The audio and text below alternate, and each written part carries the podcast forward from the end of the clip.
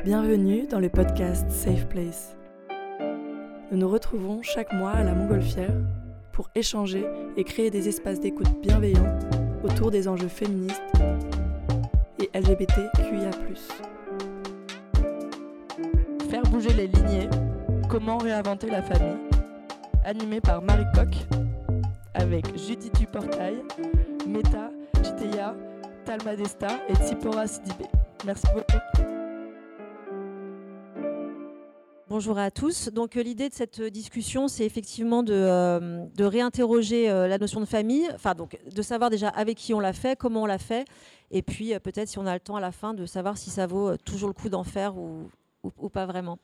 Donc, euh, pour euh, présenter un peu plus euh, longuement nos invités, donc on a d'abord Judith Duportail, ma toute, ma toute gauche. Donc, tu es journaliste et autrice. Donc, on te doit L'amour sous algorithme en 2019, Dating Fatigue en 2021. Tu es aussi la créatrice de deux podcasts, On ne peut plus rien dire et Self Care ta mère. Tu as deux enfants suite à une PMA hors couple. Donc tu dis pas PMA solo, tu dis pas PMA sola. Peut-être que tu pourras nous expliquer ça un petit peu plus tard. Une grossesse et une maternité que tu as documentée notamment sur Instagram et qui va donner naissance à un livre annoncé pour le printemps 2024 qui va s'appeler Maternité rebelle. Ensuite, euh, nous avons Meta Chiteya, tu es réalisatrice de documentaires dans lequel tu t'es notamment interrogée sur ta couleur de peau, l'identité de genre, la condition sociale des femmes. Tu es polyamoureuse, bisexuelle et tu as deux enfants avec ton compagnon. Tu as publié Avez-vous le sens de l'amour sur les chemins d'une intelligence amoureuse avec Joseph D'Agostini. Et tu fais aussi partie du collectif d'autrices Hold Up 21 aux éditions Anne Carrière qui vient de publier son premier recueil de nouvelles érotiques féministes post-MeToo et avec lesquelles tu travailles sur plusieurs projets d'édition pour 2024. Ensuite, nous avons Tsipora Sidibé, tu es consultante en stratégie digitale et fondatrice du média associatif Tant que je serai noire. Euh, un hommage au livre du même nom de Maya Angelou. Parmi les activités de ton association, il y a un podcast qui porte le même nom, Tant que je serai noire, que tu as lancé en 2020, l'année de tes 30 ans, et qui est aussi l'année pendant laquelle tu te dis que tu ne peux pas être la seule femme noire à ne pas vouloir d'enfants euh, autour de toi. Euh, c'est donc ce que tu fais dans Tant que je serai noire, où tu explores la notion même de désir et de non-désir d'enfants des femmes noires. tu vis avec ton compagnon et tu n'as pas d'enfants. Et enfin, nous avons Talma Desta. Euh, tu es journaliste et auteur. Tu as publié d'abord Désirer à tout prix, un essai sur la sexualité obligatoire, puis La fin des monstres, un livre plus hybride et plus personnel aussi, dans lequel tu racontes, tu racontes ton parcours trans, mais aussi comment ça redéfinit complètement ton rapport à toi, aux autres, au monde social et à la famille. Même si c'était déjà des thématiques que tu avais abordées dans Désirer à tout prix. Pour euh, la première question, euh, ça va porter en fait sur la définition de la famille nucléaire et surtout sur un peu les clichés qu'on peut avoir de ce que doit être une famille euh, idéale parfaite. Et pour ça, je voulais citer un, bout de, ce que tu as écrit méta dans Avez-vous le sens de l'amour où tu décris le processus soi-disant naturel qui conduirait à la famille. Et une fois franchi la première base, la relation sexuelle, nous sommes embarqués dans l'ascension d'un escalateur relationnel, le schéma d'évolution idéal de la relation amoureuse. La, relation est réputée amoureuse lorsque la relation sexuelle est décrétée exclusive. Puis dans l'ordre, les partenaires emménagent ensemble, ont des enfants, vieillissent ensemble et meurent avec sur le visage le vague sourire des bienheureux. Donc, à partir de cette euh, définition, je voulais vous demander à, à, toutes et à tous quelle était votre euh, définition, enfin de la famille que vous avez aujourd'hui, mais l'image de la famille avec laquelle vous avez pu euh, grandir? Bah, du coup, je vais me répondre à moi-même. Alors, j'ai oublié euh, cette, cette, étape fondamentale dans, l'imaginaire collectif qui est le mariage, que j'avais fait exprès de ne pas mentionner parce que, euh, d'abord, c'est un, peu, tombé en désuétude, mais il y a quand même cette institutionnalisation du couple qui vient entériner un projet familial d'une façon ou d'une autre. Alors dans mes, représentations personnelles, moi je suis issu d'un couple marié, mixte, c'est-à-dire euh, au sens sociologique, c'est-à-dire d'une mère euh, d'une mère d'origine française, et non seulement française, mais euh, elle-même euh, elle-même issue de la haute bourgeoisie et de l'aristocratie très très ancienne française, et d'un père qui était qui a immigré du Congo, alors par les voies royales de l'époque, c'est-à-dire comme étudiant, donc c'est à l'issue de la décolonisation, les étudiants d'élite de l'Afrique noire francophone qui étaient qui ont été aspirés par les voies de la francophonie et invités à venir faire leurs études et, et nourrir la, France, évidemment au détriment de leur pays d'origine, hein, parce que sinon c'est pas drôle. Donc c'était des intellectuels de gauche qui sont restés mariés pendant bah, jusqu'au décès de mon père, donc pendant 38 ans. Et voilà, je suis d'une fratrie de trois enfants et donc un couple très idéal. C'est-à-dire, alors non pas idéal au sens parce que quand même elle était elle était blanche, il était noir, euh, donc euh, donc on a pris des cailloux quand même, mais euh, marié, trois enfants, une belle carrière, etc., etc. Et moi j'ai eu l'impression de grandir avec deux chaises. C'est-à-dire deux personnes qui vivaient côte à côte, mais qui se regardaient pas, qui se, ils s'aimaient, hein, mais mais ils vivaient leur vie dans une dans une trajectoire professionnelle euh, très intense. Ils vivaient leur vie de parents avec euh, une autorité certaine, avec euh, beaucoup moins d'aisance au niveau émotionnel et affectif. Mais enfin, il y a une question de génération aussi. Et puis alors leur couple, pardonnez-moi, c'était une notion qui n'existait pour ainsi dire pas. J'ai passé l'essentiel de ma vie à fuir euh, cette, euh, cette dynamique-là et à me demander comment, euh, d'abord comment eux, ils avaient pu s'épanouir là-dedans, parce que ça me paraissait quand même assez pauvre. affectivement et émotionnellement, même si par ailleurs c'était des gens très riches intellectuellement et humainement parlant. Et, et, même si on a été plutôt heureux dans notre enfance et dans notre vie d'enfants et de, de, leurs enfants, moi je me projetais pas du tout, du tout dans un projet comme celui-là parce que ça me paraissait être un projet de solitude en fait. Et j'avais pas envie de ça. Donc euh, très très tôt, en fait, j'ai réfléchi à comment est-ce que moi, individu, j'allais pouvoir me, m'épanouir et me, euh, et, trouver des gens avec qui j'avais envie de vivre ma vie avant même d'en créer d'autres, avec qui j'avais envie de vivre ma vie. Le polyamour a été euh, un début de réponse, en tout cas une réflexion, c'est un chemin, hein, et qui continue. Voilà. Bah, déjà, c'est super intéressant. Euh, je ne connaissais pas ce pan de l'histoire, euh, donc euh, c'est hyper intéressant d'avoir du coup ton schéma familial.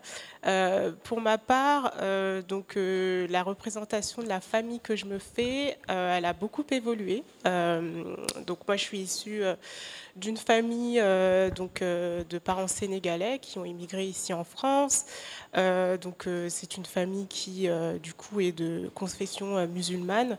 Euh, et du coup, euh, la famille, c'est vraiment très important. Euh, donc il y a cette notion de devoir. il faut du coup avoir des enfants. il y a toujours le il faut. J'ai toujours connu le il faut. Moi, je suis l'aînée de ma fratrie, du coup, j'ai toujours eu beaucoup de pression par rapport à ce il faut. On m'a toujours dit, bah voilà, en tant qu'aînée, il faut montrer l'exemple. Euh, tu es un peu celle qui représente la famille à l'extérieur. Il faut que tu perpétues aussi cette famille, même si tu es une femme. Mon père avait euh, pour lui, il était féministe parce qu'il estimait qu'on était euh, tous pareils, mes frères, mes sœurs. Donc j'avais aussi ce rôle de faire perdurer du coup le sang des Sidibé à ma manière. du coup, moi, j'ai un petit peu cassé ce schéma-là.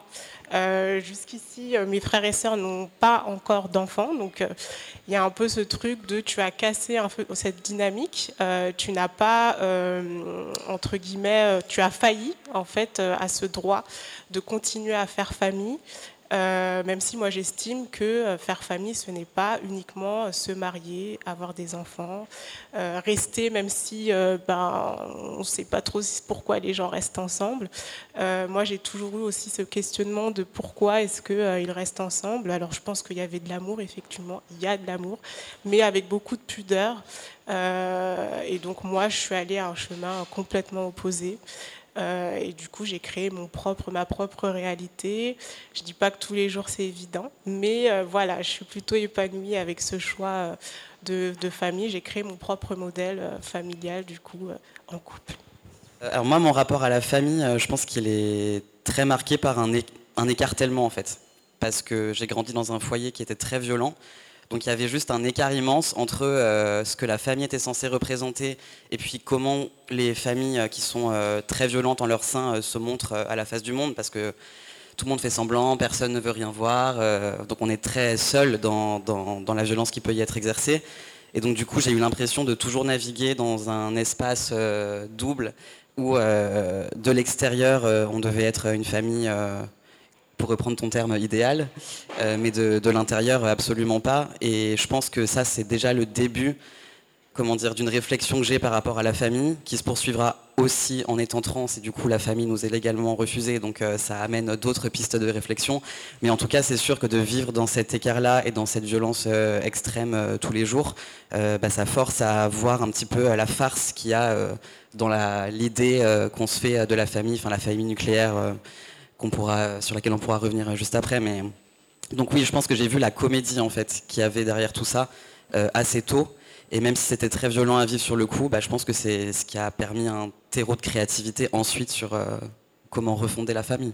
Moi, j'ai grandi euh, dans une famille finalement euh, assez heureuse et joyeuse, et un peu dans un cliché de la famille nucléaire sympa, où j'ai beaucoup ri dans mon enfance, où mon père, c'était pas une figure de, de, patriarche, il était très très intello et a énormément me stimuler, à m'emmener au théâtre, à me faire lire très très jeune, etc. Donc j'ai, un peu, euh, c'est plus tard moi que j'ai déchanté quand je me suis rendu compte que plus que la façon, le couple qu'avaient formé mes parents, où ma mère travaillait énormément, euh, où moi j'étais beaucoup gardée, mon frère et moi on était beaucoup gardés, où on était beaucoup laissés tout seuls. Euh, enfin c'était, c'était finalement assez, enfin que ça, je pensais que assez naturellement dans mes couples j'allais avoir autant de, liberté ou autant d'échanges intellectuels.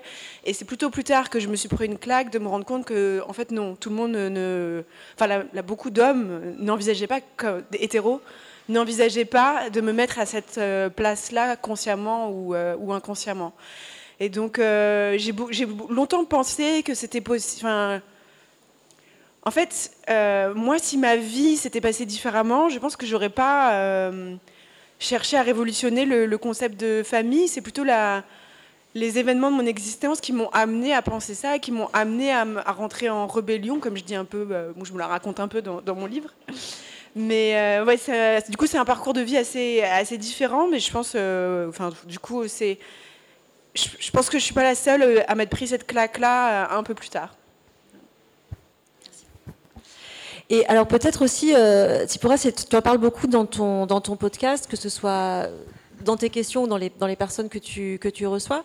Euh, tu dis aussi qu'il y a des clichés, notamment autour de la maternité des femmes noires, qui sont, euh, et une pression qui est beaucoup plus forte. Est-ce que tu pourrais nous donner comme ça un peu quelques exemples de ces, euh, ces pressions-là, la, forme qu'elles prennent et, et, voilà, la différence qu'il peut y avoir aussi dans, dans, dans ce cas-là?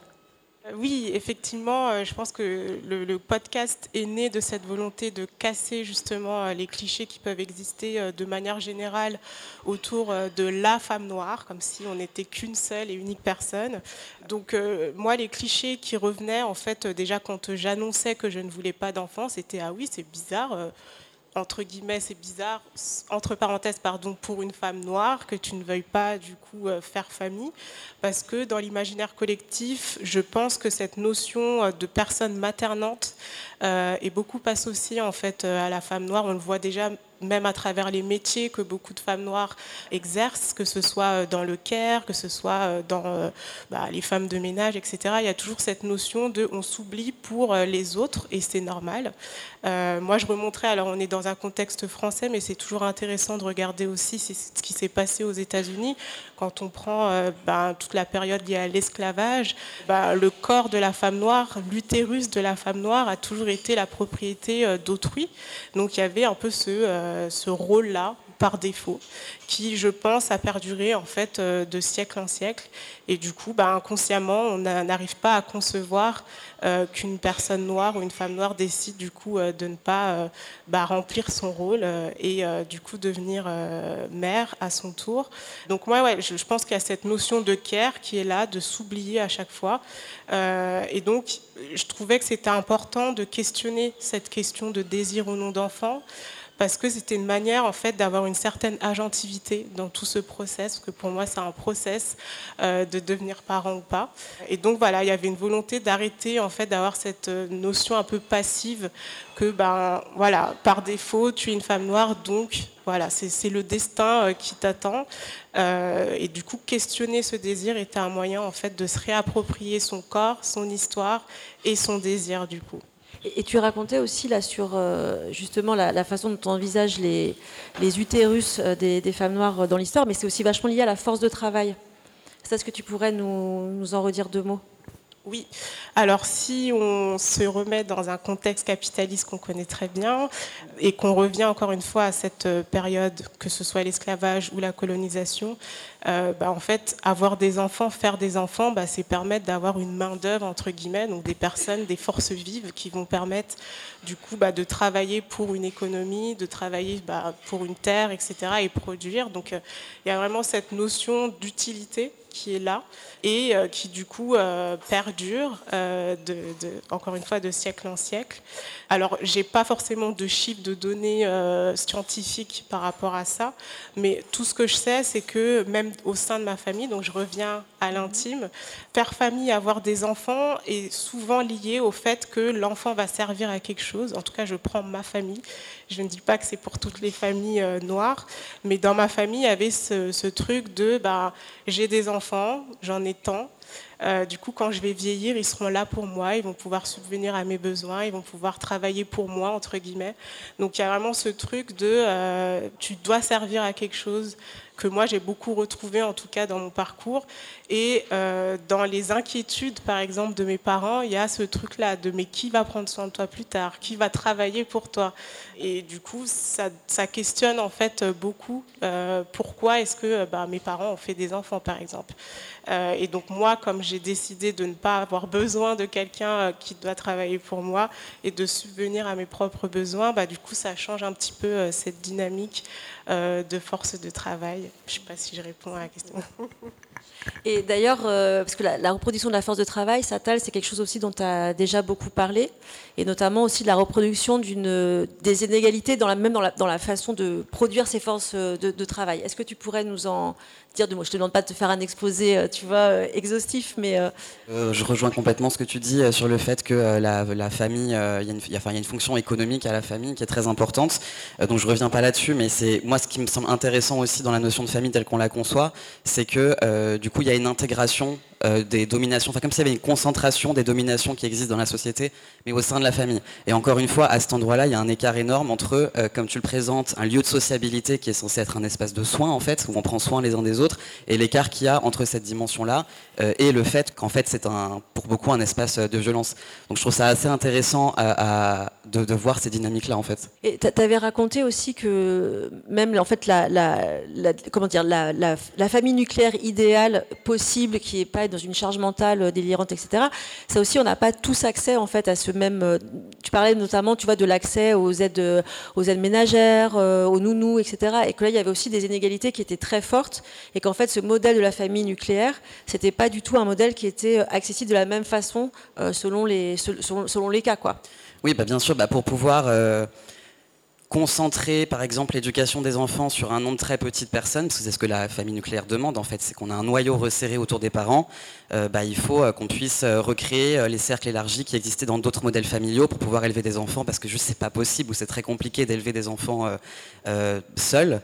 Euh, et du coup, ça implique quoi? Bah, Ça implique qu'on délègue la charge d'éducation euh, des enfants euh, à d'autres femmes, généralement des femmes pauvres, des femmes racisées. Enfin, il y a une délégation complètement sur d'autres groupes sociaux. Et donc, du coup, effectivement, pour pouvoir accéder à un modèle de famille qui est censé être ce, modèle de famille nucléaire, idéal, etc., ça implique, encore une fois, d'intégrer dans le noyau familial des dynamiques de, de racisme, des dynamiques de classisme qui sont inévitables, en fait. Et c'est en ce sens-là que, que je trouve que le, lieu de la famille, même s'il joue aussi un rôle différent pour plein de personnes, on avait ce débat avec Douce par exemple un jour, si effectivement une idée de protection dans la famille, une idée euh, de se, de se retrouver, enfin voilà, c'est pas, euh, j'essentialise pas la famille à un lieu de violence nécessairement, mais en tout cas, euh, il se passe quelque chose à cet endroit où il y a une concentration des violences qui est possible, qui n'est pas forcée, mais qui est possible. Et, et là, je n'ai plus exactement les chiffres en tête sur les violences intrafamiliales, mais Bon, on est à 220 000 femmes euh, victimes de violences conjugales euh, chaque année et je pense que le, chiffre est largement euh, sous-estimé. un enfant sur dix qui est victime d'inceste. Enfin, c'est toute la violence du monde, elle, elle, est permise encore plus derrière les murs clos d'une famille, en fait.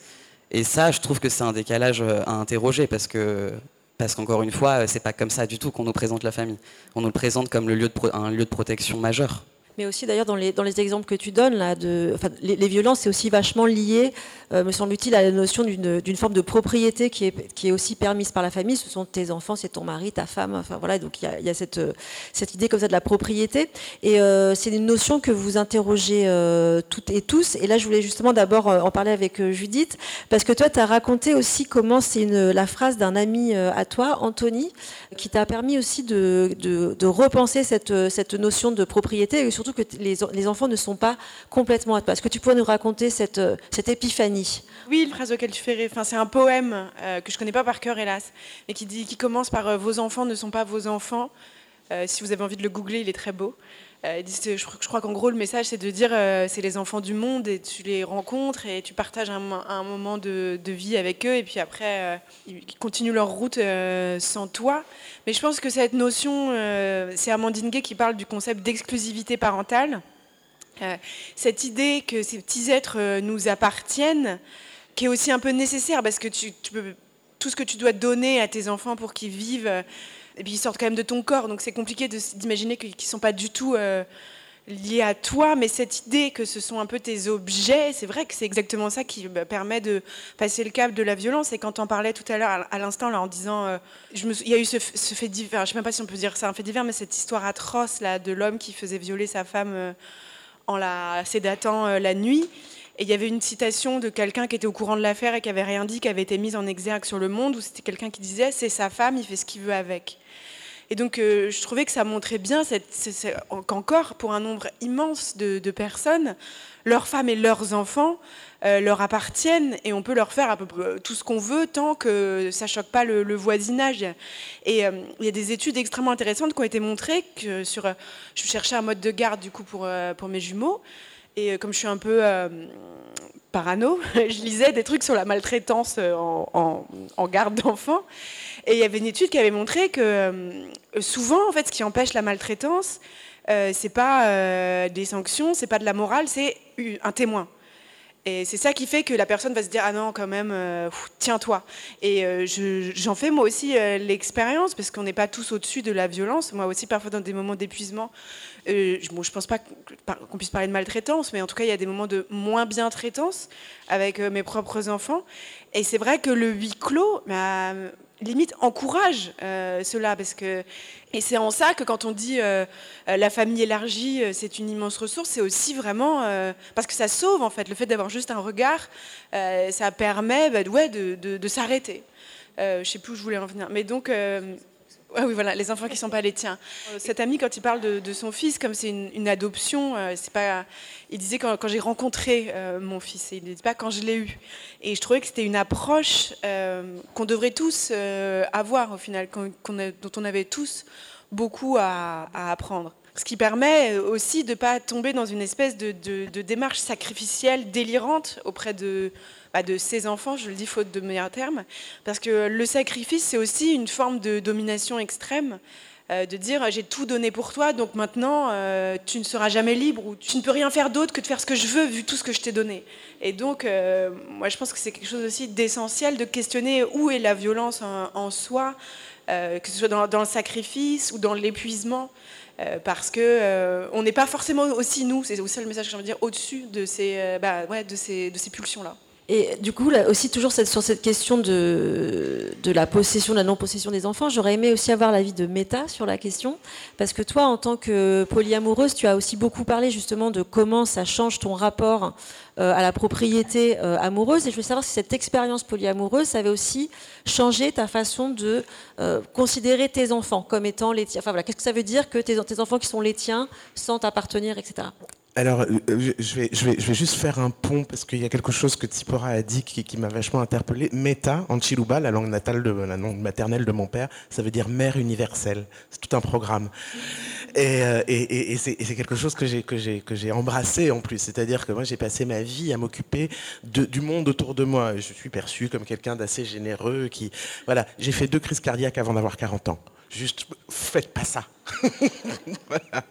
Euh, pour, pour en revenir euh, à la question de la, de la propriété, de l'appropriation de l'autre, oui, évidemment, le fait, le fait de euh, refuser politiquement, consciemment, de, considérer euh, un, une partenaire euh, amoureuse comme, comme m'appartenant ou comme une propriété, de, de s'approprier un autre être humain, évidemment que ça va déteindre et que ça va s'élargir ensuite au rapport qu'on a à ses enfants une fois qu'on a, dit ça, en fait, on n'a rien dit, parce que le problème, c'est qu'on vit dans une société qui est fondée sur euh, cette appropriation, et, et c'est pas seulement d'ailleurs dans le sens patriarcal, c'est-à-dire que l'appropriation, elle va aussi dans, l'autre sens, et, beaucoup de, femmes vont considérer, même si ça ne va pas avoir les mêmes conséquences sociologiques, mais vont considérer leur partenaire masculin comme euh, leur propriété, et ça se retrouve d'ailleurs, y compris dans des couples homo, etc. C'est-à-dire qu'il y a quelque chose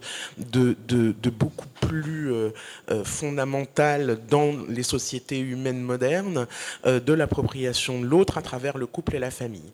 Et a fortiori, et j'ai envie de dire c'est élevé au carré voire au cube, en ce qui concerne sa relation avec les enfants.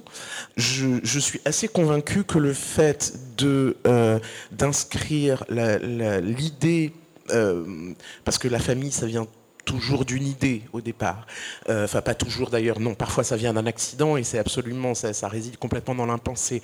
Mais quand la famille est la conséquence d'une idée, euh, je, pense que le, fait dès le départ d'intégrer une, pluralité dans la façon dont on, se projette dans l'éducation de ses enfants, ça va induire comme le disait Judith déjà, la présence de témoins, euh, et puis le fameux village nécessaire pour élever des enfants, parce que parce que c'est absolument indispensable, parce que c'est toute la société, et parce que c'est les différents cercles euh, qui entourent les parents qui vont avoir des influences, ne serait-ce que pour donner un exemple, moi j'ai plutôt une âme d'anarchiste, et, euh, et j'ai des enfants qui ont 12 et 7 ans, et en devenant parent, je me suis rendu compte avec mon conjoint qui est plutôt assez proche de moi, qu'il allait falloir qu'on incarne la loi c'est un peu compliqué en, mode, euh, en mode mindfuck quand même. Quoi. Et donc du coup, on est allé chercher comme parrain pour nos enfants euh, la personne, alors pour ne pas le nommer, s'appelle Martin Dust, la plus anarchiste et la plus punk et la plus euh, anticonformiste qu'on connaissait, qui est, qui est un ami proche de la famille, de façon à ce que, certes, on incarne, on incarne la loi parce qu'on n'a pas le choix, parce que c'est une référence indispensable pour se construire, ne serait-ce que pour avoir un, repère dans la société euh, pour les enfants. Euh, mais euh, parce qu'on voulait qu'à proximité immédiate, il y ait pour nos enfants quelqu'un à qui ils puissent s'adresser dans la transgression. Et, et, que la transgression nous paraissait absolument indispensable aussi et qu'il fallait qu'ils puissent faire ça aussi guidé. Donc réfléchir à tout ça en amont, c'est une sécurité et ça permet, quand on est sur le chemin, parce que c'est un chemin où on a la tête dans le guidon, c'est un chemin où on respire pas, hein. vraiment. Enfin, à partir du moment où les enfants sont nés, ça pédale, quoi. vraiment, ça va très très vite. C'est très intense et, en général, quand on a le temps pour respirer, on dort. Donc, du coup, le fait d'avoir essayé de baliser un petit peu le chemin en amont, euh, et même pas seulement dans les relations amoureuses, dans l'ensemble des, rapports affectifs qu'on va va proposer aux enfants, euh, ça me paraît vital de, de, leur proposer la, diversité qui enrichit notre vie à nous, euh, alors qui se trouve être euh, un village queer euh, et, et, et, très divers. Mais je pense que la diversité qui nous enrichit tous en tant qu'individus, il faut la proposer à nos enfants dès le départ, parce que ça va être nécessaire pour leur, pour leur évolution, pour leur émancipation. La dernière chose que je voudrais dire, c'est que les enfants qu'on aime bien, c'est les enfants qu'on aime pour qu'ils partent. C'est la seule relation, et c'est donc fondamentalement une relation qui ne peut pas être euh, appropriante, qui ne peut pas être possessive. Parce que euh, des, enfants qui ont été bien aimés, c'est des enfants à qui on a appris à partir.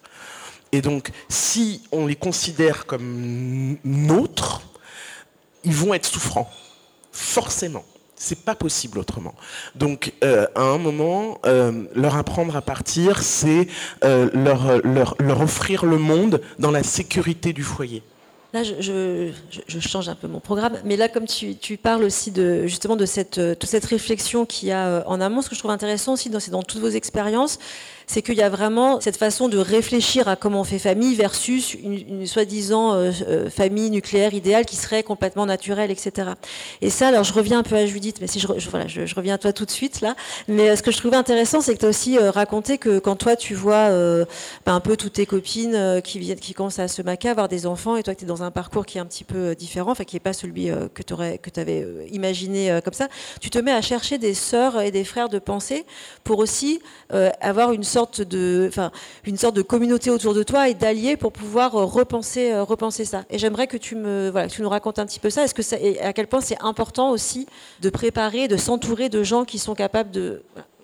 Euh, c'est un sujet extrêmement important parce que depuis que j'ai pris la parole publiquement sur mon parcours PMA, puis le fait après d'apprendre que j'avais des jumeaux, de décider d'aller au bout de ma grossesse et d'élever deux bébés plus ou moins toute seule. Euh, il y a beaucoup de femmes qui viennent me voir pour me demander, euh, enfin pour euh, poser des questions très concrètes. donc je me sens une grande responsabilité de ne pas mentir et de ne pas glorifier le, tableau. Et donc, quand je me suis lancée, on va dire, dans ma vie personnelle, il y a eu deux énormes révolutions. Il y a eu celle qui m'a autorisée à faire un enfant hors du couple, parce que je savais que je voulais absolument être mère et que c'était vraiment un, en tout cas, je voulais essayer d'être mère. Au moins, si je n'y arrivais pas, je me serais dit bon bah voilà, tu peux faire passer à autre chose. Mais je voulais au moins tenter ma chance. Et euh, ça a été un long travail, de, ton, bouquin d'ailleurs m'a beaucoup aidé, de repenser ce que c'était le, célibat, de plus le vivre comme euh, quelque chose qui viendrait questionner ma valeur en tant que femme. Et donc ça a été pour moi une immense célébration de m'autoriser à me lancer dans ce parcours de PMA, de tomber enceinte et de euh, me dire bon bah ok, il faut absolument que je fasse mon village et donc d'avoir des conversations très belles et très passionnées avec tout mon entourage sur comment je n'allais pas être seule, sur combien ils allaient m'aider, sur combien c'était beau ce que je faisais, à quel point c'était révolutionnaire, etc., etc., etc. Et ensuite, ce que je raconte dans mon livre est venu euh, bah, la claque de la réalité. Je, suis navrée. Je suis navrée de le dire. Tout le monde veut faire famille autrement, à partir, sauf à partir du moment où il faut venir t'aider la nuit. Je, suis désolée d'être assez pessimiste. Pourtant, je ne regrette pas une seconde, hein, mais je préfère dire euh, les choses telles que je les ai vécues, euh, bah, aussi par féminisme et pour mon engagement politique. Parce qu'il il y a quand même une réalité qui est celle que, déjà dans nos cercles militants, c'est accepté il y a quand même une réalité qui est quand tu rentres dans ta grossesse en PMA, tu commences par déjà passer ta vie à te justifier auprès de, du gynéco, auprès de machin, tout le monde qui a des questions plus ou moins intrusives. Alors en plus, quand tu as des jumeaux, à la place des félicitations, tu as des bons courages, tu as des mon Dieu, moi je me serais suicidée à ta place, c'est un cauchemar. Enfin bon, enfin, bref, non, parlons pas. Bon, ça c'était pour parler du côté un peu. Euh. Et puis elle a été confrontée à l'hétéronormativité du monde qui est quand même extrêmement prégnante dans des moments très clés qui, ont, bah, qui sont par exemple l'hôpital. Parce qu'il y a des, on, peut se créer des bulles avec ses frères et ses sœurs, mais on va quand même être confronté au monde pour qui la norme, c'est encore un papa, une maman, ou à la rigueur une maman, une autre maman. Mais toi, avec euh, tes, tes copines ou ta belle-sœur, euh, là, pour le coup, on est, on, est, euh, on est dépassé. Et donc, au final, moi, les, personnes qui m'aident au quotidien, bah, c'est ma famille nucléaire, en fait. donc, c'est pas du tout ma famille choisie.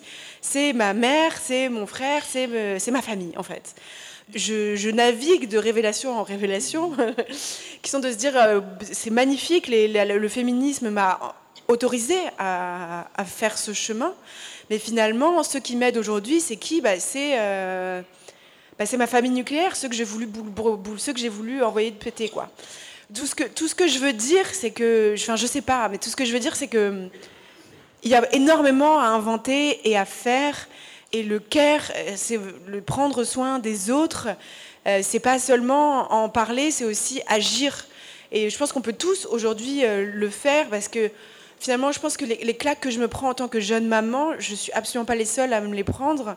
Et finalement, je me sens pas si éloignée de mes amis qui sont en couple ou de mes parce que il y a une violence institutionnelle qui a été dénoncée des milliards de fois envers les, femmes en, en postpartum, envers les jeunes mères on peut tous et toutes en fait euh, faire famille autrement en étant déjà plus à l'écoute et plus proche pour toutes nos amies euh, qui sont dans ce rouleau compresseur euh, de, la, jeune maternité. Que ce soit une PMA, que ce soit une famille queer ou une famille hétéro, au final j'en reviens, moi j'en arrive à me, à, me dire ça. Qu'il y a une espèce de figure de la mère qui est tellement idéalisée et en même temps qui, ensuite, qui est tellement laissée seule et qui est tellement culpabilisée pour tout ce qu'elle fait on peut tous aussi déjà euh, faire famille autrement, c'est déjà être là, mais être là bien plus qu'envoyer un message WhatsApp avec cœur et puis un emoji bras fort. c'est vraiment être là physiquement, concrètement, entouré de ses bras. Enfin, voilà, je pense que quel que soit le cadre de la famille, être acteur de ce village, c'est ça, faire famille autrement. Ben, du coup, là, c'est une question aussi que j'ai envie de poser, enfin, à laquelle tu as déjà répondu, mais que j'ai envie de poser aussi à, toutes, à, tous. C'est qu'en fait, moi, j'ai l'impression aussi que parfois, quand on dit faire famille autrement, c'est qu'on va changer un peu le casting. Mais euh, donc on va effectivement chercher des gens qui nous comprennent plus, qui peuvent peut-être partager un vécu, euh, une, un engagement politique, etc. Mais que n'empêche que quand tu racontes que c'est ta famille nucléaire qui vient t'aider, c'est que aussi comment on arrive à créer à la fois des réseaux de solidarité, de care, d'entente, etc., sans imposer euh, non plus des liens d'obligation ou de, ou de devoir. Euh, donc voilà, ça je voulais avoir un petit peu votre, euh, chacun votre expérience sur comment vous gérez votre famille élargie et comment vous... c'est quoi un peu les règles justement qu'on essaie de mettre en place pour ne pas reproduire à la fois la violence de la famille nucléaire et en même temps ne pas non plus trop attendre effectivement peut-être d'un réseau de soutien qui ne peut pas non plus être à, disposition 24 heures, 24 heures sur 24. Bah, je trouve que déjà ça, dépend effectivement de la question des enfants. Parce que là ce que tu soulèves beaucoup euh, c'est la famille qui est centrée autour des enfants où effectivement ça demande une aide collective. Et j'ai l'impression que moi, dans ma position d'homme trans, la question de la famille, elle se pose autrement parce que justement la question de l'accès au fait de faire des enfants, il est impossible en fait. Euh, puisque euh, bah, jusqu'en 2016, euh, la loi contraignait les personnes trans à se faire stériliser pour changer d'état civil en France. Donc 2016, c'est avant-hier. Et depuis la loi de 2021, donc le, changement d'état civil, il est plus conditionné à une stérilisation. mais par contre, les hommes trans, par exemple, sont toujours interdits de PMA. Il y a des hommes trans qui sont dans des batailles juridiques, et des femmes trans aussi, pour, pour justement être reconnus comme père et mère de leur enfant biologique. Euh, d'ailleurs, la première femme trans qui a été reconnue comme mère biologique de son propre enfant, euh, ça a été après 8 ans de bataille judiciaire et elle a été reconnue il y a quelques mois là. Donc, euh, donc en fait, avant même de penser à comment organiser la famille, il y a déjà la question de comment on la fait, comment on arrive à l'inventer, en sachant que structurellement et légalement, c'est pas possible. Et, ça, je trouve que du coup, ça, ça change énormément les dynamiques, ça a un impact euh, direct sur la façon dont je vois comment se forment les familles autour de moi, c'est-à-dire qu'il y a très peu d'enfants en fait. J'ai un ami qui est trans et qui a eu son enfant pré-transition, donc à un moment donné où euh, la loi lui permettait, mais en fait il n'y a pas d'enfants dans mon entourage, et même ça c'est du coup une, une, question que je me fais en t'écoutant, je me dis mais c'est d'une tristesse immense en fait. Donc, euh, donc forcément ça pousse euh, cette question très pratico-pratique de l'accès au droit à envisager la famille autrement. Et du coup, la façon dont j'imagine, moi, la famille et comment on organise la famille, bah, en fait, c'est des familles euh, qui recréent euh, souvent, en plus, dans le cas des personnes trans, des familles qui, qui, nous ont virés, enfin, qui nous ont mis à la porte. Ça, c'est quand même une dimension aussi qui revient très souvent dans nos parcours. C'est que, bon, je connais très peu de personnes trans dont le coming out a été bien reçu et tout s'est bien passé. Enfin, ça arrive, mais c'est quand même très rare. Euh, et la famille, c'est, enfin la famille nucléaire, là vraiment au sens où on l'entend, bah, en fait c'est le premier lieu de, marginalisation, c'est le premier lieu de violence, c'est le premier lieu de rejet. Euh, c'est souvent la première fois qu'on entend euh, tout le vocable autour de notre mort, autour de la transition. Enfin, je veux dire, il y a quand même ce truc chez les parents de tu as tué mon enfant, mon enfant est mort, alors qu'on est en face de, de son parent et qu'on lui parle, donc on est quand même sacrément vivant, quoi. Et puis en plus, à un moment où on fait, on fait un pas vers soi, parce que si on décide de le dire, si on décide de transitionner, c'est que c'est souvent après des années à pas se regarder, et du coup de voir sa propre famille qui voit de la mort à l'endroit d'une libération, ou en tout cas d'un début de chemin vers soi, c'est hyper violent. Donc, euh, pour, euh, au regard de tout ça, en fait, moi, dans mon cas, ma conception de la famille, je me rends compte que c'est une conception qui tourne autour des amis. Euh, après, il y a des choses qui sont mises en place, par exemple pour l'enfant euh, de mon ami dont j'ai parlé, euh, avec des groupes WhatsApp où tout le monde se relaie pour essayer de la garder, etc. Mais en fait, tu as complètement raison quand tu dis que majoritairement, c'est quand même encore sur ses épaules que tout repose. C'est une évidence. Donc, donc ouais, je sais pas, je pense que moi, en tout cas, ma manière de recréer la famille, ça a été, bah, en fait, qui c'est qui m'a accueilli à un moment donné où tous mes liens familiaux s'effondraient après la transition. Euh, qui c'est qui me faisait à manger parce que euh, j'étais trop dans ma peine de devoir euh, processer le deuil de ma famille nucléaire? Bah, C'est mes amis en fait. J'espère que j'ai pas trop cassé l'ambiance, désolé. c'est hyper intéressant ce que tu viens de dire. Euh, moi aussi, j'ai pas beaucoup d'enfants autour de moi, finalement. Mais du coup, ça m'a fait penser effectivement à la notion, tu parlais du village, euh, qui est une notion qui, existe en Afrique, qui a beaucoup existé en Afrique et euh, du coup qui aujourd'hui commence à émerger en Europe, en France.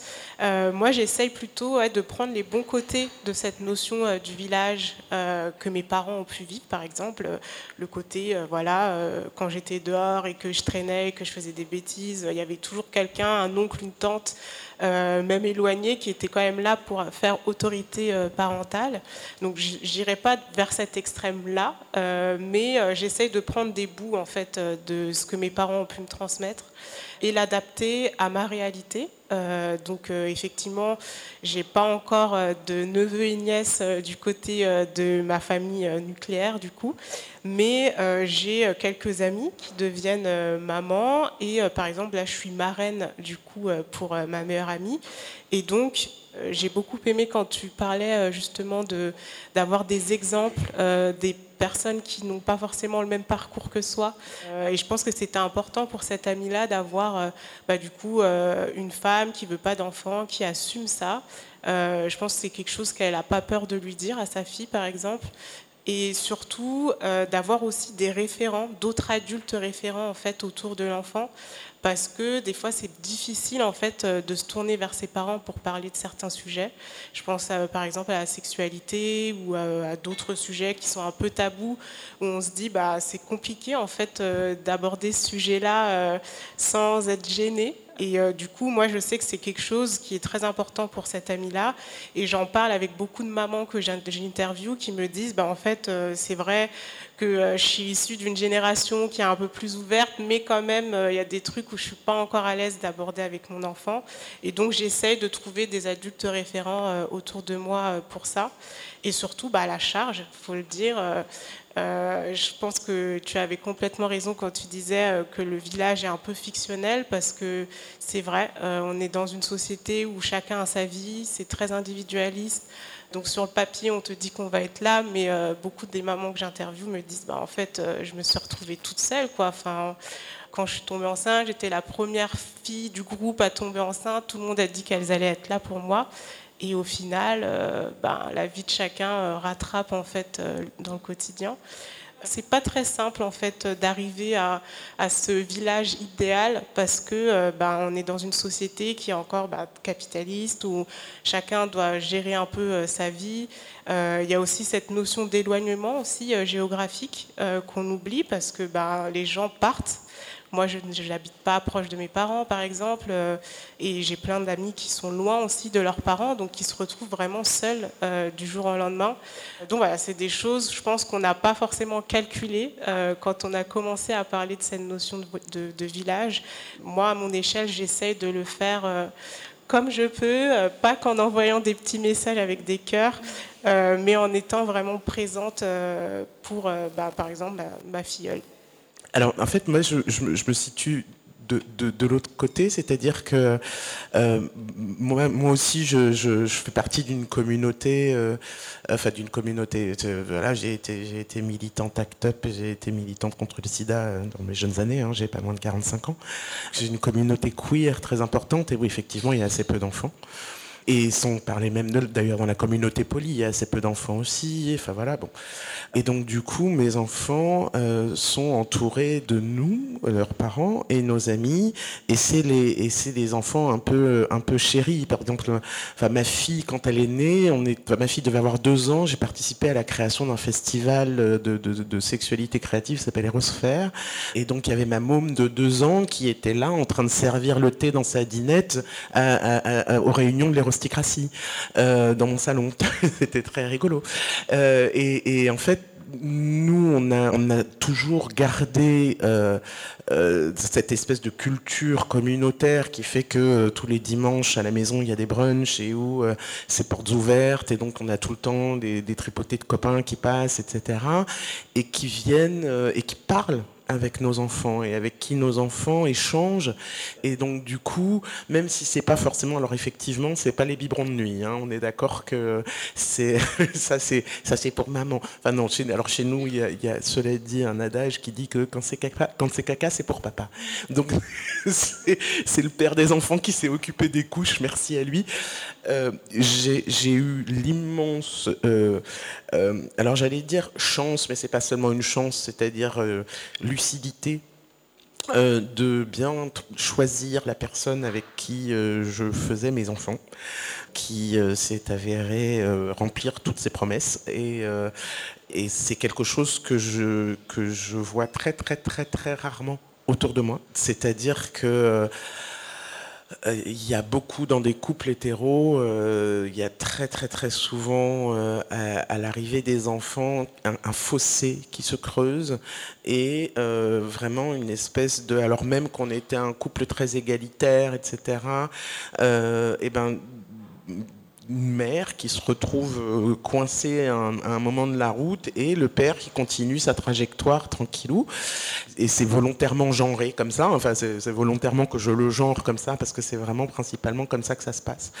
Euh, et, en fait sur le papier c'est un peu ce qui s'est passé pour moi aussi. Mon, conjoint euh, que j'ai dû d'ailleurs épouser pour l'occasion a eu une opportunité de carrière aux États-Unis pour laquelle pour que je puisse y aller avec lui et les deux enfants il a fallu qu'on se marie et que moi je renonce à ma carrière. Ça faisait 16 ans que je travaillais à France Culture et, euh, et, j'ai dû renoncer euh, à, mon, poste pour, pour, l'accompagner. Donc voilà, je lui ai dit écoute, je te donne 3 ans. Euh, tu as 3 ans pour combler le manque à gagner de mon salaire. Et puis après, euh, bah écoute, moi je veux bien faire l'huile dans ta mécanique, mais après, au bout de trois ans, tu te démerdes comme tu veux, mais moi je reprends, je reprends les, les rênes de ma vie. Au bout de trois ans, j'ai donc fait mon deuxième infarctus. Et donc là, maintenant, c'est-à-dire c'était en 2016, sept ans plus tard, je commence cette année à pouvoir reprendre un petit peu les rênes de ma vie. Euh, alors heureusement, il a eu la bonne idée de, de, au moins remplir la promesse économique et de faire en sorte de pouvoir faire vivre sa famille avec son seul salaire. Mais en attendant, ça a eu un coût pour moi, outre que les deux grossesses ont eu un coût euh, euh, physique, mental et professionnel euh, et social dans, ma vie, euh, ça a eu un coût énorme que lui n'a finalement pas eu à porter. Alors ceci dit, il a au moins la décence d'en être conscient, de l'assumer et de faire tout son possible pour, pour l'accompagner, mais ça c'est quelque chose, cette dynamique genrée dans les couples hétéros, elle est très très très importante ce que, tu disais sur, euh, sur le fait de, de, euh, d'intervenir. Alors effectivement, si c'est pas dans le quotidien, en tout cas, c'est dans le, soutien affectif, émotionnel, et puis régulièrement, par exemple, des fois, je fais, je, mets mes gosses aux enchères. Je dis voilà, là j'ai une soirée, ma babysitter est pas là. Mais ça, j'ai un groupe sur Facebook avec des copains et tout. Qui a envie de se faire une petite soirée sympa avec mes gamins Et donc régulièrement, en fait, mes enfants choisissent le ou laquelle de mes amis va les garder. Et, vraiment, et ceux qui ceux qui décrochent pas la soirée sont déçus. non mais attendez. Donc ce que je veux dire, c'est que on peut aussi créer des univers où, mais ça demande de, considérer les enfants comme des individus d'abord qui, qui, qui ont une valeur, qu'il est intéressant de rencontrer. Et, et, mes amis aime en général passer une soirée avec mes enfants parce qu'ils vont en sortir bah, enrichis, parce que, ça, leur, ça leur donne aussi un contact avec une autre génération, ça leur donne, ça leur, euh, c'est enrichissant, c'est intéressant et c'est un échange. Alors évidemment, ça demande, c'est plus compliqué quand ils sont tout bébés, euh, mais euh, à partir de deux ans, on peut avoir des, conversations absolument passionnantes avec les enfants euh, et, et avec des projections philosophiques infinies. Voilà, sachez-le. Euh, juste pour peut-être finir sur cette notion de famille élargie ou de famille choisie, etc. Moi, il y a une question aussi que je me pose qui est la question de l'espace partagé. Parce que finalement aussi dans l'image qu'on a de, de la famille quand on est petit, c'est quand même une espèce de quotidien comme ça, heureux, alors quelle que soit la façon dont on l'imagine, etc.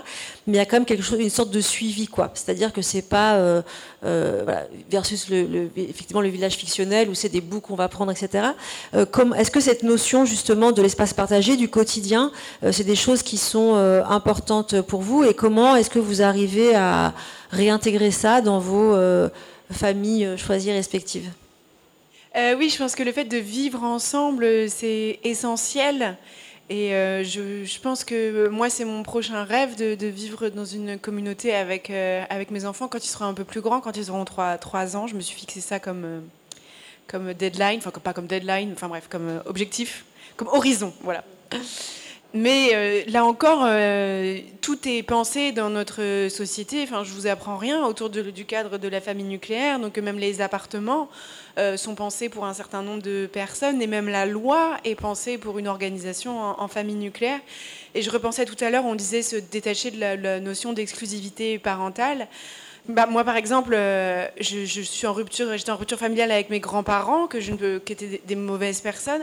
Mais à un moment, la loi te rattrape pour te dire, tu leur dois quand même de, euh, quand ils sont dans la misère, euh, les, entretenir.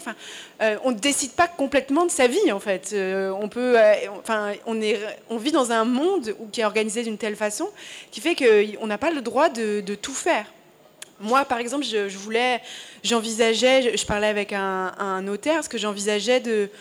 Euh, j'ai une, fille et un garçon, et au regard de la situation économique et du sexisme dans la société, euh, pour que mes enfants héritent de la même manière, je pense qu'il faut que ma fille hérite de davantage d'argent pour qu'ils héritent de manière égalitaire. Et je n'ai pas le droit de faire ça. On n'a pas le droit de, tout faire, par exemple.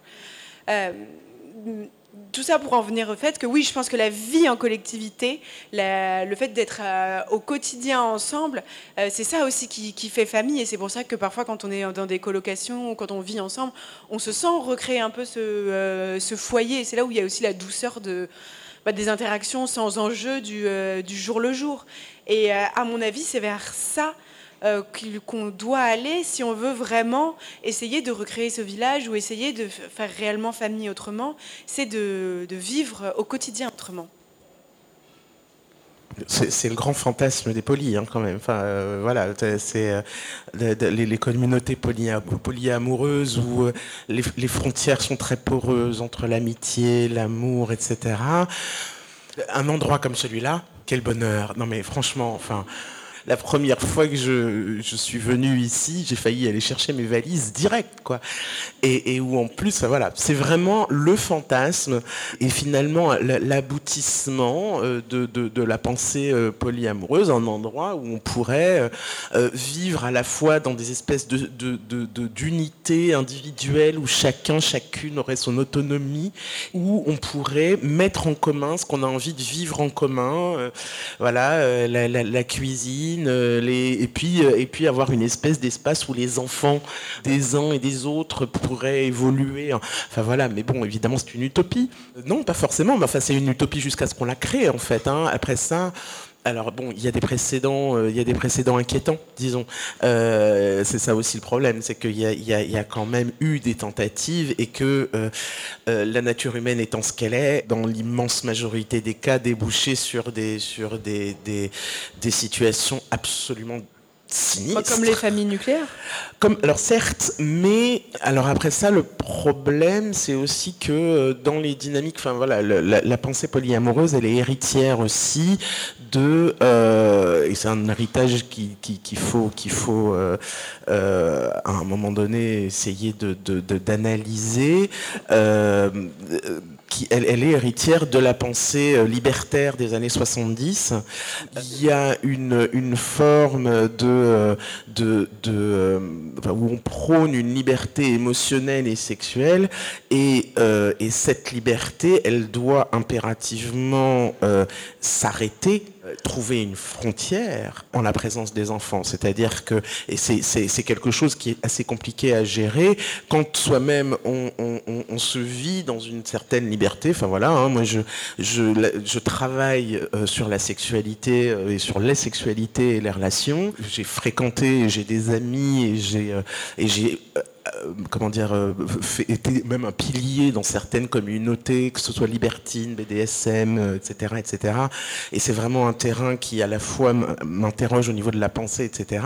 Et c'est acrobatique de garder, et d'ailleurs c'est les livres que j'écris aussi, c'est acrobatique de garder une frontière étanche entre euh, mon, travail et euh, mes liens sociaux et euh, mes enfants. Enfin, à un moment, c'est un devoir fondamental des parents de d'éviter d'exposer ses enfants à sa propre sa propre sexualité, son activité sexuelle ou même voilà de façon trop trop trop franche et trop euh, graphique comme on dit en anglais. Donc euh, voilà. Donc ça c'est une vraie question qui se pose et c'est une question qui s'est pas assez posée dans les communautés des années 70 raison pour laquelle ça reste des choses qui sont encore très délicate à mettre en place aujourd'hui, outre que évidemment il y a la notion euh, d'architecture, il y a la notion d'aménagement urbain, il y a la notion, mais il y a toute une société à réinventer. Alors moi, je, franchement, je signe quand vous voulez, mais euh, il y a toute une société à réinventer euh, autour de cette idée-là. Le problème, c'est qu'évidemment, en plus, on vit dans une société qui marche à rebours de cette idée.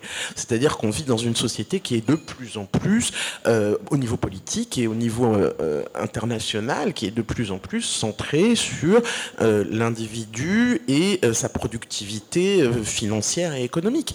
Et que on n'arrive pas à faire rejoindre, alors que moi, les liens me paraissent évidents en termes d'efficacité sociale, mais on n'arrive pas au niveau politique à faire les liens qui seraient nécessaires au développement de ce genre d'idées, même si à titre personnel, évidemment, je suis convaincu que c'est l'avenir.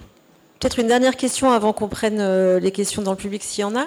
Mais euh, là, Judith, tu parlais de, tu parlais d'héritage et euh, il y avait cette, le, travail de cette psychanalyste là qui s'appelle Alice Walker et qui explique elle que en fait ce qui, ce qui nous empêche aussi vachement d'être des, des, êtres libres et heureux etc c'est une loyauté c'est la loyauté sans sans, limite en fait qu'on peut avoir euh, pour sa famille euh, nucléaire. Enfin, c'est les familles qui nous a élevés. Aussi cette idée de qu'il faut toujours euh, tout pardonner à ses parents. Donc moi, ma question, c'était est-ce que ça c'est quelque chose qui peut vous parler? Et est-ce que quand on est avec sa famille choisie, que ce soit ses enfants, ses amis, etc., comment est-ce qu'on peut faire Est-ce qu'on peut aussi créer des relations de famille autrement justement peut-être en gommant euh, ces, euh, relations de, loyauté, c'est-à-dire de pas euh, de pas forcément demander ça à nos amis ou aux membres de notre, dans notre famille? Est-ce que nous-mêmes on peut peut-être pour faire famille autrement demander moins que ce qu'on pourrait demander à une famille nucléaire ou est-ce qu'on imagine pouvoir demander à une famille nucléaire bah, j'ai l'impression que c'est l'essence même de l'amitié d'être dans un rapport qui soit pas inconditionnel. Enfin, moi, en tout cas, c'est comme ça que je le vis. C'est que euh, enfin, c'est quand même une relation dont le principe est basé sur euh, la mutualité, enfin l'échange.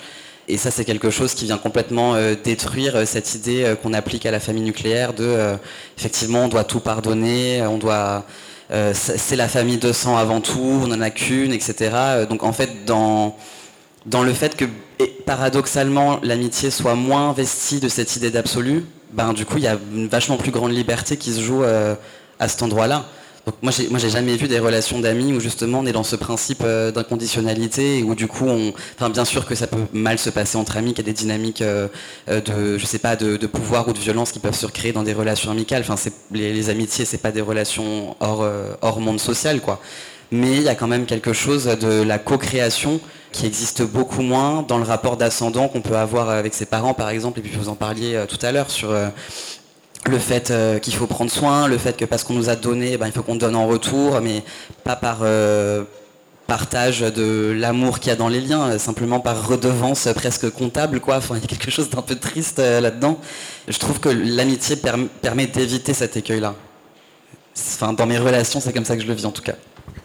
Moi, je, suis en train de prendre le chemin totalement inverse que de, de me dire qu'il faudrait demander donner moins ou demander moins. Euh, je pense au contraire, justement, il faut. Enfin, moi, en tout cas, je trouve que la société machiste dans laquelle on vit a souvent présenté le care comme une activité. Euh, euh, de seconde zone comparée aux activités je sais pas intellectuelles ou ou euh, productive ou au travail. Enfin, aujourd'hui à Paris, on, fait passer le boulot avant tout. On est toujours sous l'eau, on répond jamais aux coups de fil. On est là, attends, ah, machin, je suis sous l'eau, etc. Moi personnellement, enfin après c'est peut-être très cucu, mais depuis que je suis mère, je me rends compte qu'il n'y a absolument rien de plus important que ça, en fait, que le soin, le care, l'autre, qu'on a accordé au travail des places, mais délirantes, mais genre vraiment délirantes, qui moi m'ont rendu franchement extrêmement malheureuse, en fait, pendant de nombreuses euh, années, que ça prenne autant de place. J'adore mon métier, mais que ça prenne autant de place. Et finalement, je trouve que c'est assez révolutionnaire de parfois juste. euh, mais c'est ce que tu disais tout à l'heure, hein, Tal, de juste. euh, euh, de dire à des amis, euh, viens dormir à la maison, euh, je te fais un bon petit plat, enfin des trucs que moi je, je- pensais devoir renier en tant que féministe, plutôt que d'être dans une dynamique de, dire chacun doit se débrouiller tout seul, va parler avec ton thérapeute. Je pense que renouer avec des choses très très simples de, de care, euh, c'est, euh, j'aimerais que la gauche, moi, s'empare bien davantage de, ces questions-là, de se dire euh, comment on fait lien ensemble, comment on tisse quelque chose ensemble. Et comme tu le disais très justement, dans le choix et la liberté que ça s'arrête, si ça devient abusif ou même si ça nous convient plus. Mais la notion d'engagement, elle a été pervertie par le capitalisme comme si c'était quelque chose de forcément liberticide et, et, qui nous ferait forcément perdre notre temps ou perdre des opportunités, alors qu'en fait, moi, je crois qu'il y a quelque chose de très beau dans l'engagement et de dire euh, non, mon soutien ne sera pas inconditionnel, mais quand même, tu peux, euh, je suis là. Euh, tu peux compter sur moi. Moi, c'est ce que j'apprends à faire tous les jours avec mes enfants. même quand, et, et je trouve que c'est très beau. Je, voudrais juste ajouter qu'il enfin, y, a, il y a dans cette, dans cette question-là une dimension qui est incontournable, qui est juridique. C'est-à-dire que le Code civil dispose un certain nombre d'articles qui contraignent légalement les ascendants euh, à des, obligations euh, au minimum alimentaire envers leurs enfants et inversement, comme tu le disais tout à l'heure. Donc euh, il y a fondamentalement, encore une fois, on est dans une société qui est construite sur ce fondement-là de euh, la loyauté et en tout cas au moins de, l'obligation familiale. Euh, alors dans le cadre des ascendants envers leurs enfants, j'ai envie de dire heureusement.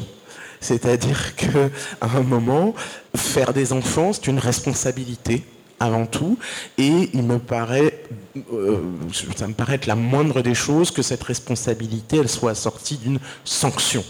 Euh, si d'aventure euh, on, ne l'assumait pas, en dehors des cadres euh, prévus. Après ça, au niveau moral, à mesure qu'on grandit, ben, on se, on se, on se, on s'émancipe, on devient un individu et on choisit euh, les personnes qu'on est, euh, qu'on a envie de fréquenter. Moi, par exemple, j'ai eu un grand-père qui était un salopard, vraiment. Enfin voilà, mon grand-père, maternel, euh, l'un de ses fils a, a- voulu mettre en épitaphe sur sa tombe, abandonner son fils, l'aîné de ses dix enfants, euh, violer ses filles et tuer sa femme par suicide. Mais enfin, voyez. Donc, euh, voilà, ben moi, à partir du moment où j'ai su, je devais avoir 10 ans, quel genre de personnage c'était, je me dis, bon, bah, ciao, moi, tu m'intéresses pas, j'ai pas envie de t'avoir dans ma vie, euh, voilà. Donc, à un moment, on peut décider aussi, et, ça, on peut le faire valoir d'ailleurs juridiquement, hein. on peut tout à fait décider de, si d'aventure cette personne vient vous demander euh, une, compensation, c'est bien de le savoir, il y a des procédures judiciaires qui permettent de dire, y compris quand on a eu un parent défaillant et qui vient ensuite vous demander euh, d'assumer une responsabilité envers lui, de dire non, non, mais attends, euh, ça va, ça va pas aller dans, dans, un sens si c'est pas aller dans le premier non plus. Donc, il y a, mais il y a, y a quand même ce dispositif légal qui est important et qui est extrêmement prescripteur de l'ensemble du dispositif, à la fois moral et affectif de la société. Moi, je me méfie énormément des histoires d'amour inconditionnel, parce qu'il y a la question de la responsabilité, mais il y a la question de l'amour qui est très très différente. Et, euh, et, et moi, je suis assez d'accord avec Tal sur le fait que je valorise par-dessus tout un lien d'échange. Et donc, quelqu'un avec qui je suis dans une relation, quelle qu'en soit sa nature, Évidemment, les enfants, c'est un petit peu particulier parce qu'on est, dans une position tellement surplombante vis-à-vis de ces enfants que c'est beaucoup plus plus complexe au niveau psychique, mais à partir du moment où on est dans une relation avec des adultes et dans une relation égalitaire, il n'y a pas d'inconditionnalité qui tienne. Parce que sinon, on est dans l'assujettissement, on n'est plus dans la, on plus dans la, dans la relation entre adultes. Donc moi, ça me paraît assez dangereux, en fait, l'histoire d'inconditionnalité. Par contre, je rejoins complètement Judith sur le fait qu'il me semble essentiel de donner plus d'ouvrir de, les vannes quoi et de et, de s'offrir pas pour recevoir mais pour le bénéfice intrinsèque de la générosité non, je voulais juste euh, revenir sur cette notion euh, d'amour. Je pense que c'est un peu euh, ce à quoi, sur quoi je me rattache en fait aujourd'hui, notamment dans mon schéma familial. et je pense beaucoup à Bell Hooks en fait. voilà, c'est un bouquin qui me permet, What About Love, de à chaque fois essayer de me rappeler en fait comment bah, du coup, utiliser cette force qui est l'amour au quotidien sans euh, se brûler les ailes, en fait. C'est vraiment ça, moi, qui me permet d'avancer. Et euh, pour répondre à la question euh, de comment on avance, notamment avec sa famille, ces derniers temps, je travaille et je lis beaucoup sur les ruptures familiales, chose qui est, c'est, genre impensable, notamment dans mon, dans mon schéma à moi, dans mon environnement, on ne coupe pas avec sa famille. Et du coup, j'essaye avec les personnes avec qui j'en parle, de, trouver un compromis. Et c'est vrai que ce qui revient, c'est vraiment l'amour et le respect, euh, parce que des fois, on mélange un peu tout, euh, et ça devient dangereux. Et surtout, moi, je reviens aussi à toute la notion un peu intergénérationnelle, de savoir un petit peu bah, comment ça s'est passé dans la famille de cette personne-là, parce que bah, on n'en arrive pas là euh, comme ça. Euh, des schémas familiaux dysfonctionnels, ça n'arrive pas comme ça du jour au lendemain. Et du coup, euh, là, je travaille avec beaucoup de personnes qui aujourd'hui essayent de dénouer en fait le nœud. on, aime bien se dire que on a été choisi pour justement mettre fin à ce dysfonctionnement. Et voilà, je voulais juste en fait rappeler qu'il était important de toujours jauger les choses via le prisme de l'amour, non pas inconditionnel, mais euh, s'assurer euh, qu'il est toujours dans le respect. Voilà. Juste un petit truc, désolé, je vous ai coupé dans votre élan. Non, non, juste très très rapidement parce que ça me fait penser à tout ce que vous dites euh, à la question du pardon. Enfin, pour revenir à la question du pardon, enfin, on, pose toujours la question, notamment à des enfants qui ont vécu des violences dans leur foyer, s'ils ont réussi à pardonner, comment. Et en fait, Enfin, moi, si je prends ma propre histoire, et je ne sais pas comment formuler ça, et je ne sais pas si vous vous reconnaîtrez là-dedans, si vous avez vécu des violences dans votre famille, mais en fait, moi, la vraie question que j'ai dû me poser et qui m'a pris des années, c'est comment me pardonner moi? Parce que quand on a une espèce de culpabilité du survivant et qu'en plus on est dans une euh, dans une famille qui joue euh, euh, avec les souvenirs, on a une mémoire traumatique qui est détricotée en permanence, on ne sait pas ce qui est vrai, ce qui est faux, quand on raconte des, sévices, on ne sait pas si on a exagéré le truc, si ça s'est vraiment passé comme ça. Enfin, il y a, une, une, perte de confiance aussi en sa propre identité qui est très très forte et qui est un résultat des violences. Et je trouve qu'on devrait peut-être rediriger la question sur euh, comment, comment on s'autorise soi à, guérir et à pardonner et à avancer, mais avant tout pour soi. Quoi. Et moi, c'est dans cette question-là que j'ai trouvé une forme d'émancipation et pas dans le fait de pardonner, par exemple, euh, à mon père violent. Merci beaucoup pour euh, vos interventions. j'ai l'impression quand, quand, certaines personnes prennent la parole sur les réseaux sociaux ou, ou dans l'entourage de ce que je vois, même étant dans une communauté assez LGBTQ, assez féministe, le sujet de réinventer euh, l'amour et de refaire famille, et notamment quand on parle du polyamour, semble l'être l'un des sujets qui trigger le plus. Euh, est-ce que vous avez des éléments de réponse sur pourquoi? Merci. Euh, parce que c'est un tabou, parce que c'est très construit, et parce que les émotions sont prescrites. Elles sont, elles sont elles sont construites aussi socialement. C'est-à-dire qu'on est socialement conditionné à euh, avoir euh, un certain regard et certaines réactions à certaines actions. Euh, donc on, est construit dans un schéma qui surplombe énormément nos propres systèmes émotionnels individuels et que du coup c'est extrêmement angoissant de se projeter en dehors de, ces schémas qui sont construits. Mais une fois qu'on a commencé à le faire, bizarrement, eh bien, on ne s'arrête plus.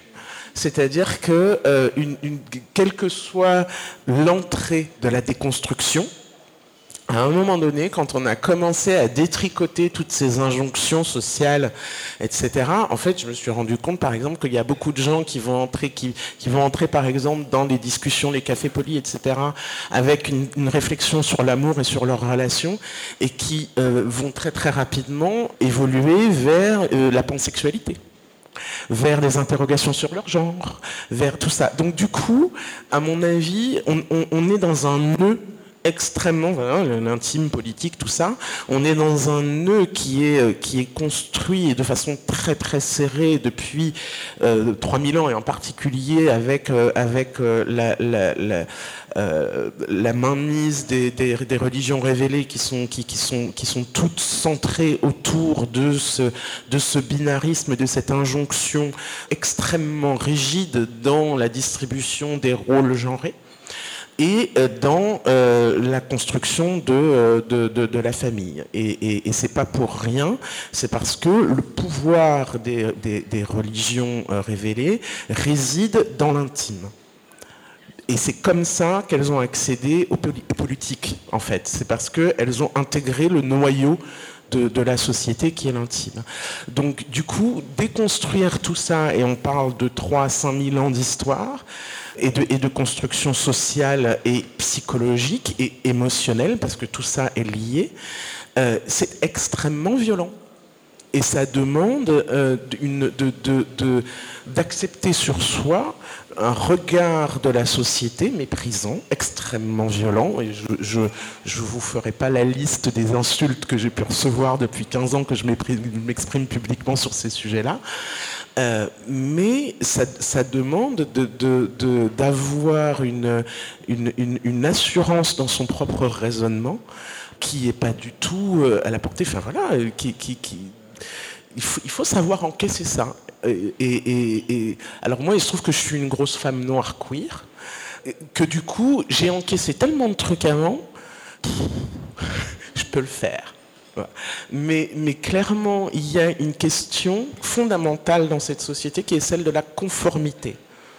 Et à un moment donné, quand on est conforme à ce que la société attend de soi, c'est vraiment une violence à soi-même que de se, de se départir de cette conformité ou de cette image de conformité. Et il y a un vrai mouvement, c'est quelque chose d'extrêmement, je dirais, courageux moi, de toute façon, j'ai jamais été conforme. J'ai toujours débordé, rien à faire. Donc à un moment donné, j'avais pas tellement d'autres choix que d'assumer. Mais des gens qui sont conformes, euh, je, pense que ça leur demande quelque chose d'une projection dans une, dans une forme de violence qui est terrifiante. Merci beaucoup. Vous avez beaucoup parlé en fait de solidarité. Euh, en termes euh, de care, de, prendre soin des autres, euh, des uns, des unes. Une question qui me taraude beaucoup, euh, parce que du coup, comme toi, Judith, j'aimerais bien devenir maman hors couple ou, solo. Une question qui me taraude beaucoup, c'est la question économique, en fait. du coup, voilà, je voulais savoir s'il y en avait parmi, parmi vous qui avaient expérimenté d'autres formes de solidarité économique hors couple ou hors famille nucléaire avec voilà, des amis ou un autre cadre de solidarité économique. Merci. De solidarité économique, tu veux dire d'entraide euh, au niveau financier? Oui, bien sûr. Moi, du coup, ce que je peux dire là-dessus, moi, j'ai pas, euh, je, partage complètement cette, euh, cette peur-là. ce que moi, j'ai mis en place pour pallier, en fait, du coup, parce que ce qui, est vrai et ce qu'on ne peut pas, aujourd'hui, dans le monde dans lequel on vit, quand tu as un partenaire, qui est, quelqu'un de, enfin, quelqu'un de sympa, qui n'est pas un, connard ou une connasse. Euh, c'est vrai que quand il t'arrive euh, des, galères dans l'existence, euh, il y a un peu quand même un, effet de, de, solidarité, et notamment économique, et puis même juste de partager le loyer, enfin tout ce, qui, qu'on connaît, de ce que ça implique d'avoir un ou une partenaire. Et donc, de, moi, quand, quand, le fait de se lancer dans une famille, dans une famille hors du couple, donc sans ce filet de sécurité un peu euh, direct, il faut essayer de le, repenser, de le recréer pour pas devenir euh, fou d'anxiété euh, tous les jours. Je me suis assurée pour, contre à peu près tout ce que je pouvais m'assurer. Comme je suis indépendante, si jamais je peux pas travailler, ben, j'ai pas le chômage, etc. Donc tu peux voilà, tu, prends, tu, souscris à des assurances décès si jamais tu meurs pour que tes enfants euh, soient couverts. Enfin, il y a des façons, enfin, c'est très terre à terre hein, ce que je dis, hein, je suis désolée, mais c'est ça aussi la réalité de, euh, bah, de faire sa vie hors des cadres, c'est que nous, on est moins, euh, on n'a pas ce cocon. Enfin, en tout cas, moi, je n'ai pas ce cocon, c'est vrai. Et donc, ça implique de prévoir beaucoup de choses, d'être dans un mode de vie beaucoup plus économe, si on peut. Enfin, c'est vrai que ça implique de penser, même moi je pense à ma vieillesse depuis très longtemps, enfin, euh, ce qui aussi, je trouve, a un effet positif, qui est de construire une grande autonomie et euh, d'avoir conscientisé, préparé, pensé des sujets auxquels moi, la majorité de mes amis en couple n'ont absolument jamais pensé. Ils n'ont pas de plan si jamais ils ne peuvent pas travailler demain. Ils n'ont pas de plan si jamais ils décèdent prématurément pour, prévoir leur, pour protéger leurs enfants. Ils n'ont pas de plan pour euh, leur, pour leur retraite si jamais le système de retraite s'effondre. Moi, j'ai tout ça. Euh, et donc, une fois qu'on a tout ça, euh, je, moi, je trouve que ça procure aussi un immense sentiment de sécurité et de fierté. De, ça ne dépend de absolument personne d'autre que de moi. Et donc d'assurance euh, dans mes relations romantiques que je n'avais jamais connu auparavant. Je pense aussi à un espace qui peut être familial, qui n'est pas toujours, duquel on n'a pas parlé, mais les communautés militantes peuvent se charger aussi de pallier à cette dégradation des conditions de vie socio-économiques. Enfin, si je prends pour les personnes trans la plus grosse asso en France, enfin à Paris en tout cas, c'est Acceptess, elle se charge de d'une approche très matérielle en fait d'aide quoi. C'est trouver des logements, payer les passes Navigo, faire ceci, cela. Donc là je prends le cas de, la communauté trans, mais je pense aussi dans le cas euh, des mères isolées, euh, justement il me semble qu'elle s'appelle la collective des mères, isolées, qui est en train de se constituer en syndicat et dont le rôle sera aussi euh, d'aider financièrement, enfin en tout cas d'essayer de, de, se substituer à la famille dans le cas des mères qui n'en ont pas forcément autour. Donc je pense qu'on peut trouver une solution aussi dans les, dans les propositions collectives et militantes qui sont faites. Euh, bah déjà, merci euh, pour cet échange qui était passionnant et très nourrissant. Euh, je voulais, Judith, déjà, le poème, je crois que c'est celui de Khalil Gibran, Le prophète, si pour nos enfants ne nous appartiennent pas, qui est magnifique. Il y avait aussi une remarque, ensuite ma question, sur comment on aborde l'amour inconditionnel. J'ai l'impression qu'il y a quelque chose qui a été dévoyé parce que dans ce que tu, dis, euh, Métas, quand tu parles d'élever ses enfants à partir, pour moi c'est ça l'amour inconditionnel, dans le sens où ton amour n'est pas conditionné, qu'il euh, est sans attente, qu'il y a quelque chose de l'ordre de l'ouverture et de la fluidité, et en même temps un, un repère, parce que l'amour ce n'est pas que euh, l'acceptation euh, béate, il y a quelque chose de l'ordre aussi de la, rectitude et de la justice et, d'une certaine euh, intransigeance aussi dans l'amour, et Bellux en parle très bien. et donc pour moi, si on devait parler d'amour inconditionnel, c'est justement ça, c'est de ne rien attendre et de ne rien posséder. Et Rally Gibran en parle magnifiquement bien justement dans ce poème. Et enfin, ma question, concernant la famille, je trouve qu'on euh, et la maternité, la parentalité, la paternité, euh, j'ai l'impression que c'est l'un des thèmes qu'on aborde peu encore euh, sur la question de l'enfance. Et je voulais vous demander, est-ce que vous, vous avez quel a été votre rapport par rapport à votre propre enfance dans toutes ces décisions-là que vous avez prises en fait dans vos vies? Est-ce que vous avez creusé Quel enfant étiez-vous en fait Est-ce que vous vous en souvenez de ça? Merci. Ce qui s'est toujours posé les questions euh, les plus existentielles possibles. Euh, alors, je te, je, te, je te, rejoins sur cette inconditionnalité et, euh, je, je, vois très bien ce que, ce que tu veux dire. Et en même temps, c'est pour ça que j'avais mis l'amour qu'on porte à ses enfants un peu à part de, de, de ce point de vue-là, parce que c'est quelque chose de, de tellement viscéral enfin, ce qui me concerne, hein, euh, c'est, je, suis quelqu'un de fondamentalement non violent, mais je pense que il y, a quelque chose de chez moi qui, qui euh, quand, quand, quand euh, une copine de ma fille lui fait une crasse, je... dans ma tête. Je le dis même pas tout haut, hein, mais alors, c'est d'une violence terrible. Enfin, c'est vraiment. Donc voilà. Donc c'est cet ordre-là, c'est quelque chose de très très violent et que socialement, il faut quand même essayer de limiter un petit peu. Bref, euh, mon enfance à moi, elle a été euh, très compliquée. J'ai passé une partie de mon enfance au Congo parce que mes parents étaient tous les deux complètement obsédés par leur travail.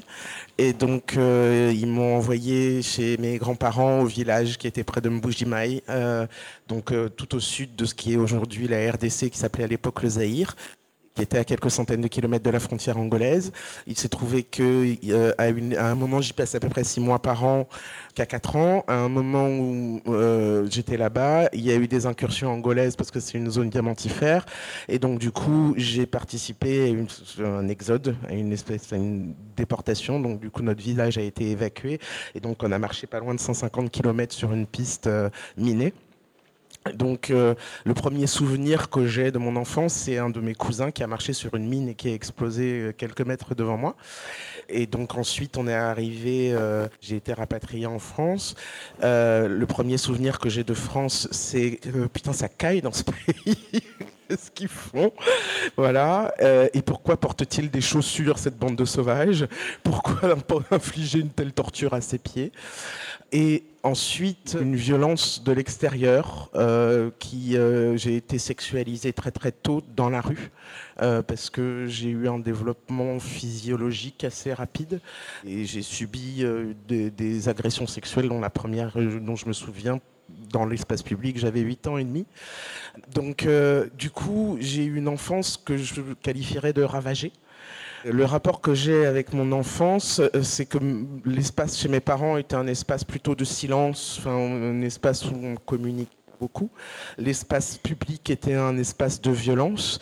Et comment j'ai construit ma vie euh, Eh bien, euh, en décidant de faire tout le contraire de ce que j'avais vécu, c'est-à-dire de faire de l'espace intime chez moi un espace de parole totale un espace d'écoute et de communication euh, et, un espace d'accueil, pas seulement pour euh, mon conjoint, mes enfants, mais pour tout le monde en fait. Et pour euh, voilà, on est vraiment ouvert devant à la maison et, et les gens qui connaissent de près ou de loin savent qu'ils passent devant notre porte. En plus, on a une porte qui s'ouvre directement sur la rue. Ils peuvent sonner et qui seront accueillis et qui auront un café et une oreille. Et un espace de, protection, de générosité, de chaleur. Euh, et pieds nus c'est une super question et je commence toujours mes interviews par demander quel, enfant en fait euh, la personne en face de moi était parce que je trouve que ça forge beaucoup, euh, notamment son, rapport à la parentalité. Pour ma part, donc moi je suis l'aîné de ma fratrie, du coup j'ai été vite le troisième parent. Euh, et donc, euh, je pense que je, arrivé à l'âge euh, adolescente, adulte, en fait, je ne voulais plus de ce rôle de troisième parent. Et du coup, j'ai jamais glamourisé en fait la parentalité, donc euh, j'ai plutôt eu un rejet, même si je respecte en fait euh, les parents et je respecte mes parents, mais euh, voilà, j'ai plutôt été dans un rejet de ce rôle-là parce que je trouvais que je l'avais déjà vécu, j'avais l'impression que dans une autre vie j'avais été parent. Et du coup bah dans cette vie en fait je ne me vois pas refaire ça. du coup, euh, voilà, j'ai été une enfant euh, qui n'a pas vraiment eu d'enfance, du coup. Et donc, euh, j'essaie de rattraper le temps perdu. Elle est trop belle cette question, franchement. du coup, le regard qu'on pose sur notre enfant, ben, moi, je, je, crois que je suis extrêmement fier de l'enfant que j'étais, parce que c'était un enfant qui se battait énormément, qui se laissait pas du tout faire. J'ai des souvenirs de de mon père euh, qui me frappe et moi je lui rends les coups alors que littéralement je fais 1m12. J'ai des souvenirs de moi aussi j'étais l'aîné donc je devais prendre euh, soin de mon petit frère et lui masquer le plus possible les violences qu'il y avait à la maison. Enfin prendre un rôle de parent aussi très tôt. Quand je repense à l'enfant que j'étais avec mon regard d'adulte, à comment je me sentais à ce moment-là et ce que je me disais, parce que je me souviens que je, je sentais que les adultes voulaient me manipuler je sentais euh, qu'on jouait avec ma mémoire et mes souvenirs. Je savais que ce qui se passait, c'était pas normal. Et je me disais, ça, cette certitude, il faut que tu l'emportes dans ta vie adulte. Parce qu'une fois qu'on devient adulte, on prend plus au sérieux les enfants. Et moi, c'était ma peur ultime. C'est d'après de regarder les enfants comme euh, moi, on m'avait regardé enfant, c'est-à-dire euh, on ne considère pas la parole des enfants. On ne se rend pas compte à quel point les enfants, ils ont une mémoire hallucinante. Moi, je me souviens de trucs qui sont passés quand j'avais 5 ans, comme si c'était avant-hier.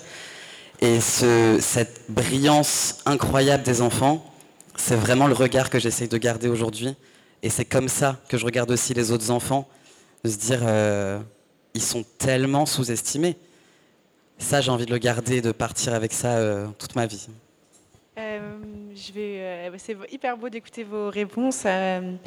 Ce que, ce que je voudrais dire, c'est que c'est vrai qu'une des très belles choses quand même quand on fait une famille avec ou sans enfants, quelle que soit la, famille, c'est que on a quand même une petite marge de manœuvre, du coup, comme tu dis, pour décider de, comment on va faire.